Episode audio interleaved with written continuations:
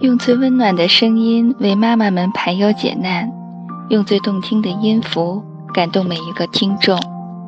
各位朋友，大家好，欢迎聆听妈妈 FM，做更好的女人。这里是妈妈 FM，你好，我是今天的主播沙之小姐，很高兴在这里遇见你。想听更多精彩节目，欢迎微信搜索妈妈 FM，关注后即可收听。今天的节目呢，我们大家一起来讨论这样一个话题：关于孩子的未来职业设计。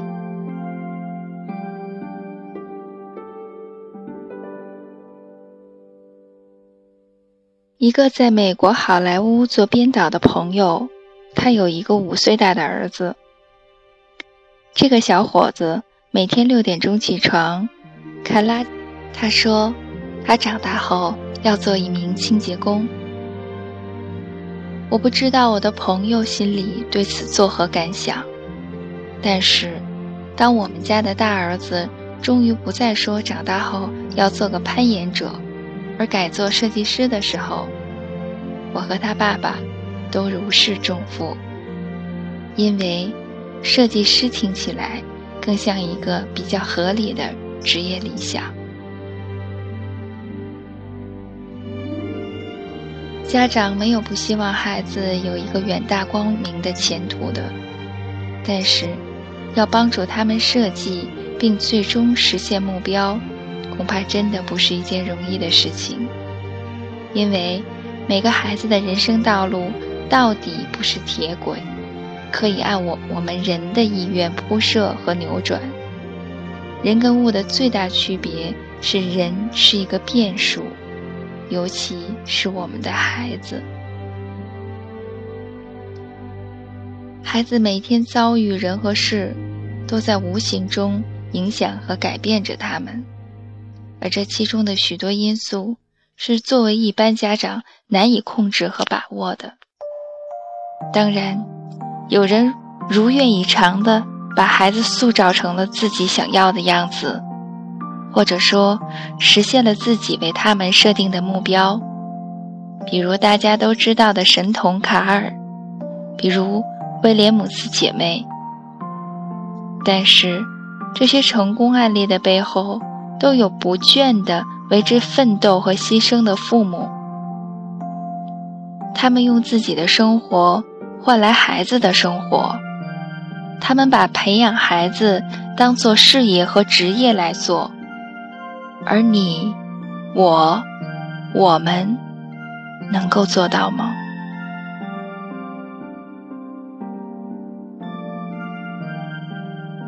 坦率地说，我自己不是那种甘愿为了孩子完全牺牲自己生活的女人和母亲。我当然希望我的孩子未来有所成就，即使不是大富大贵，也应该接受足够的教育。性格完善，职业稳定有趣，生活幸福美满。但是，如果要让我为孩子预先设计一个职业前程，然后亦步亦趋地守着他去实现，我想，我做不到。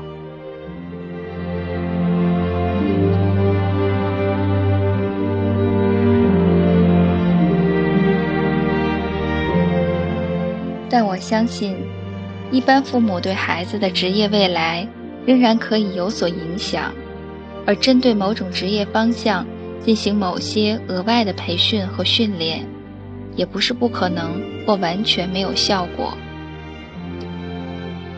要给孩子现在就规定以后的具体职业，比如说银行家或者足球运动员，那是不太现实的。但我相信，我们可以为他去设定一个较为广泛的职业取向范围，然后在日常生活中，根据实际条件，围绕这个职业取向范围为他提供帮助和可能性。考虑一下我们自己作为父母的情况，我们的爱好、志趣、修养、教育程度，其实就是孩子未来职业取向的培养基。如果你的工作跟艺术相关，并经常把活儿带回家做，比如设计一顶帽子，或者一本卡通书的封面，你不用刻意去教你的孩子，他一定会对创意类的东西感兴趣。你需要做的，就是给他一些纸、笔、剪刀和胶水，让他自己有很多的机会去试验。当然，如果经常带他跟你一起去某个展览的开幕式，一起研究一下那些艺术作品采用了什么材料，怎么制作，那么他更会无形中习得某种眼界。以后要从事这一行的话，无疑会比别人更有潜力和优势。即使你是一个会计。你仍然可能把孩子培养成一个科学家。如果你自己本身是一个好奇的、喜欢钻研和探索事物的人的话，因为科学的本质就是告诉我们事物存在的理由和运转的机理。跟孩子一起摆弄废旧自行车吧，报废的 CD 机也行。观察昆虫是怎么分解有机垃圾的。这样的事情做多了，你儿子的职业取向。但是，难道我们真的需要我们孩子的职业取向在如此早期的人生阶段就清晰起来吗？每个时代有自己的职业选择。九十年代是电脑。经济危机之前是国际金融。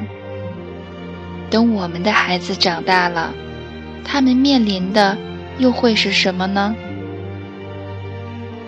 我有一个朋友，第一次看见他的时候，他在北大读数学，然后他又去清华读了一个核物理的博士学位。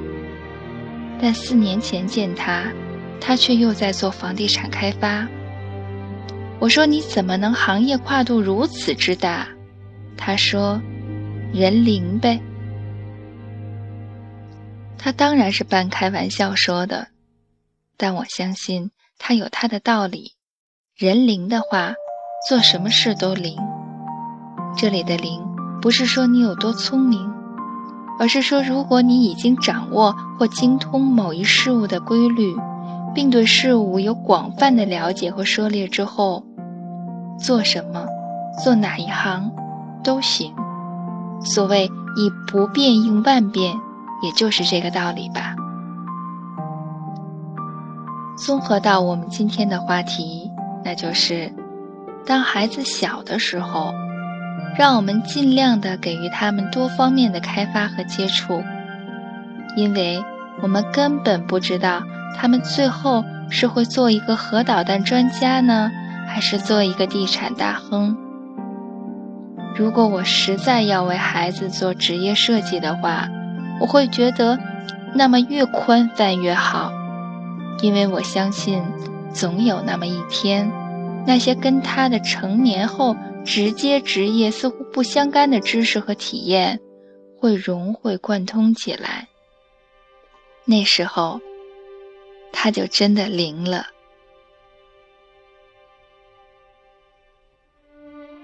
好，今天的节目就是这样，感谢你的收听，我是主播沙之小姐。